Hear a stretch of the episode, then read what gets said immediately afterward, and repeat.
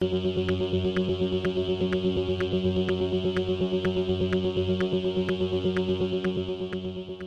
y caballeros, bienvenidos a 10 a 15, un podcast donde se habla de películas y series en un lapso de 10 a 15 minutos.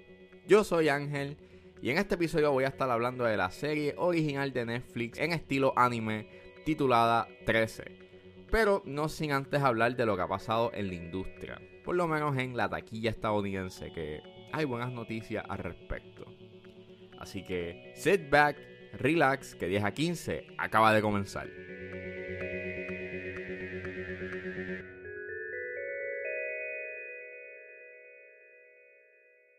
Fast 9, F9, Fast and Furious 9, como la quieras llamar, eh, fue un palo, este, pero eso era de esperarse. Eh, recuperó en este fin de semana 70 millones. Quien había tenido ese récord fue A Place Parte 2, que recuperó 58, pero vino eh, Fast 9 y literalmente la destronó de su puesto.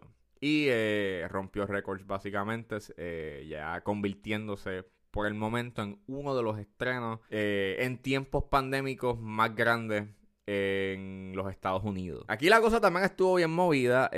hubo una foto que puso Juanma Fernández París en su página de, de, película que el cine de Plaza Carolina tenía todas las tandas de Fast Nine, todas vendidas. La cosa en el exterior está más o menos está so and so. Este, porque even though en China cuando estrenó rompió récords y recaudó sobre aproximadamente 200 millones, eh, no se ha movido tanto.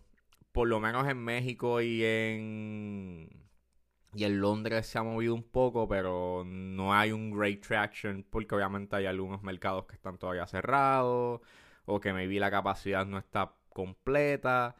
Así que vamos a ver qué es lo que sucede, pero hay que tener ojo porque la semana que viene es el 4 de julio y esa semana es bien importante para la industria porque el 4 de julio generalmente eh, atrae mucha gente que quiere ver películas. Así que maybe eh, allá afuera puede que Fast 9 no tenga el mismo problema que tengan estas otras películas, aunque A Quiet Place todavía está manteniéndose, eh, generando ingresos, en que maybe en su segunda semana no caiga. Que ese es uno de los grandes problemas que están habiendo con los estrenos últimamente, de que sí generan mucho dinero en, en la semana de estreno, pero en la segunda caen considerablemente. Pero creo, creo que puede que sea un palo que por lo menos genere bastante dinero y el porcentaje de caída no sea tanto, puede que se mantenga. Este, hay que tener también en cuenta que el 9 de julio sale Black Widow. Eh, aunque Black Widow va a estrenar también en Disney Premier Access, así que va a ser un buen experimento, que es lo que va a pasar si eh, genera algo en taquilla, puede ser que sí, porque es Marvel y a ver qué es lo que sucede con el Disney Premier Access, a ver si también genera algún tipo de ingreso y la gente pues la compra, aunque pues, está medio heavy pagar 30 pesos por una película, eh, pero hey, este, I get it, este, llevamos meses esperando, digo, llevamos un año que la llevan atrasando por montones de veces y pues uno pues quiere verla como quiera, so... Vamos a ver, va a ser un buen experimento de qué es la que hay porque Cruella, even though eh, tiene el mismo formato. No le ha generado los chavos suficientes como se esperaba.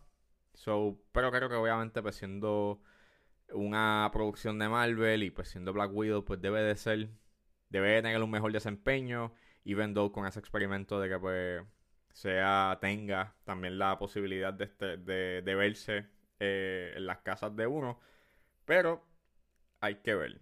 Porque esto pues es una buena noticia, además de que está recaudando, de que la cosa está mejorando un poco en la industria, es pues de que, ¿sabes? Estamos hablando de que sí, Fast Nine, sabemos de que es, un es una franquicia que pues hay gente que no le gusta, hay gente que no, hay gente que la considera que es una basura o que ya perdió su identidad, pero es bien impresionante de que una franquicia como esta, que ya lleva 20 años sacando películas, pues haya recuperado tanto dinero. Así que eso significa de que, ¿sabes? Todavía la gente va y paga por la taquilla para poder ver la película. Y pues eso está súper interesante y pues qué bueno.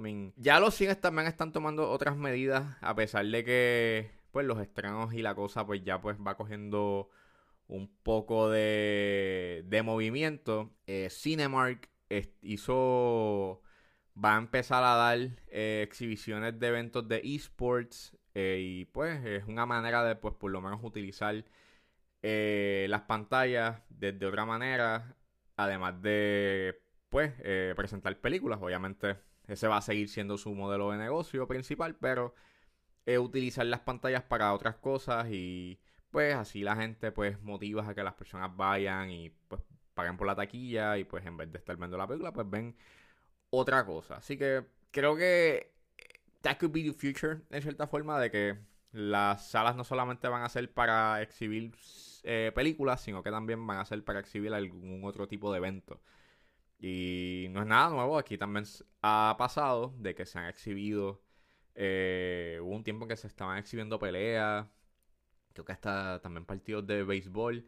Fine Arts tiene lo de la temporada de ópera, en donde temporada de ópera y temporada de ballet. Que ellos presentan varios tipos de óperas en vivo, así que, o sea, it's not bad. Es algo que los cines generalmente pues hacen. Pero, pues, ya, de, ya están pensando en buscando otras maneras de poder eh, llenar sus asientos. Si es que los estrenos grandes o la cantidad de estrenos durante los próximos años, pues puede que si se da una merma, pues ya tienen otra manera de poder eh, llenar esos espacios. Y saliendo de la taquilla, ahora nos adentramos a una Filipinas sobrenatural.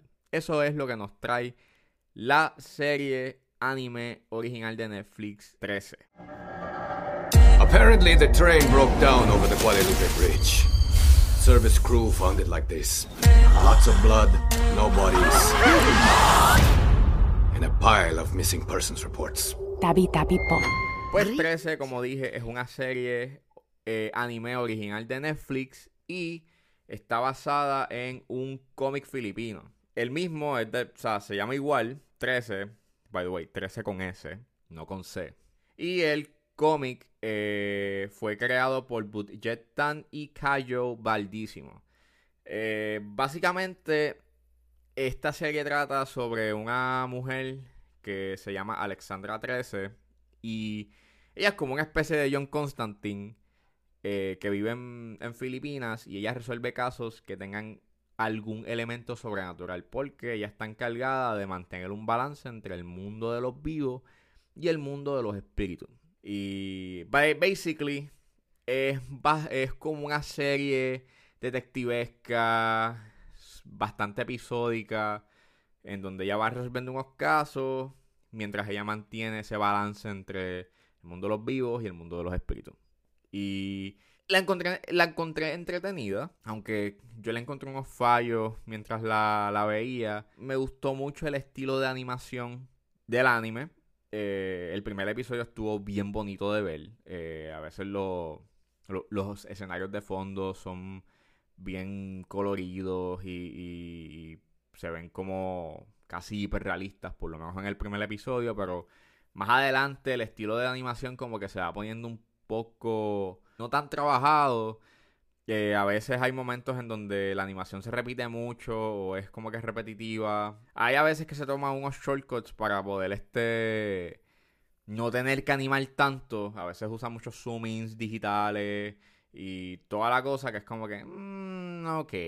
Y a veces como que se siente un poco no tan trabajado. Lo que sí me gustó mucho fue cómo te presentan la mitología y el folclore filipino. Yo no lo había visto en pantalla, menos en una producción occidental, o por lo menos que te lo presenten aquí en los, ¿sabes?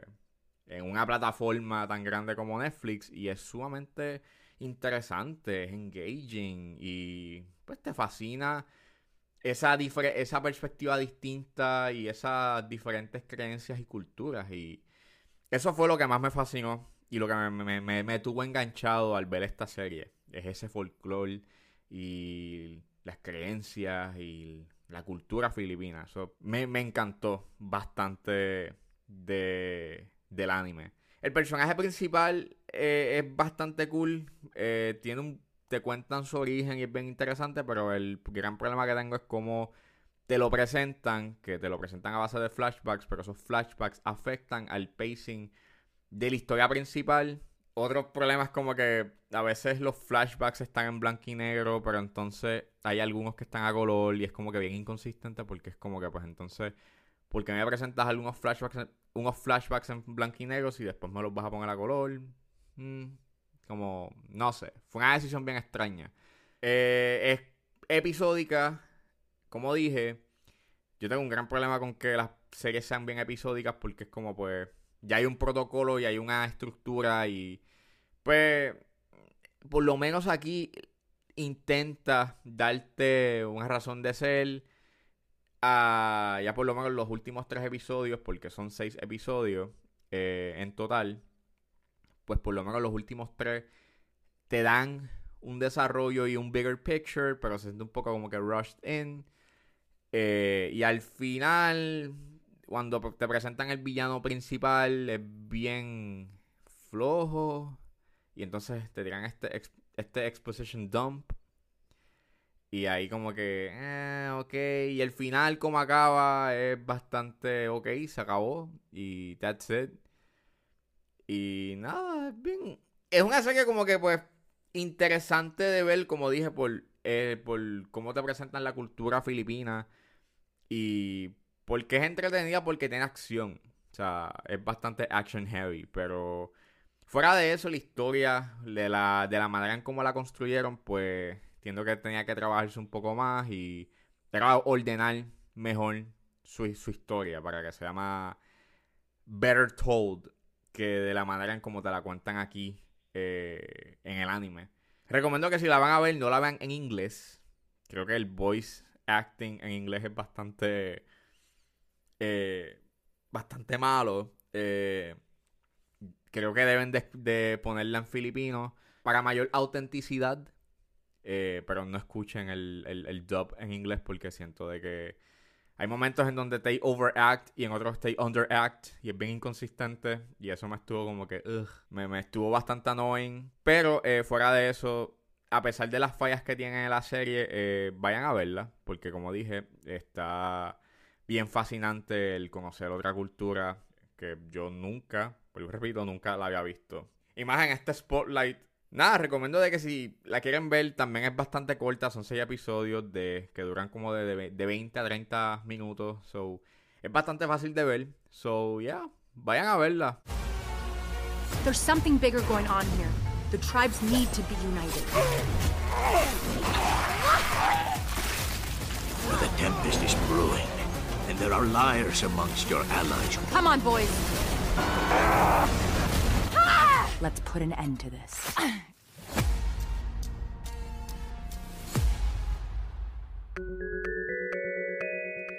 Bueno, esto fue todo en este episodio de 10 a 15. Espero que les haya gustado. Suscríbanse a mis redes sociales. Estoy en Facebook estoy en Instagram como ángeles.pr. Recuerden seguirme en su proveedor de podcast favorito. Me pueden buscar en su proveedor de podcast favorito como 10 a 15 con Ángel Serrano. Gracias por escucharme y nos vemos en la próxima.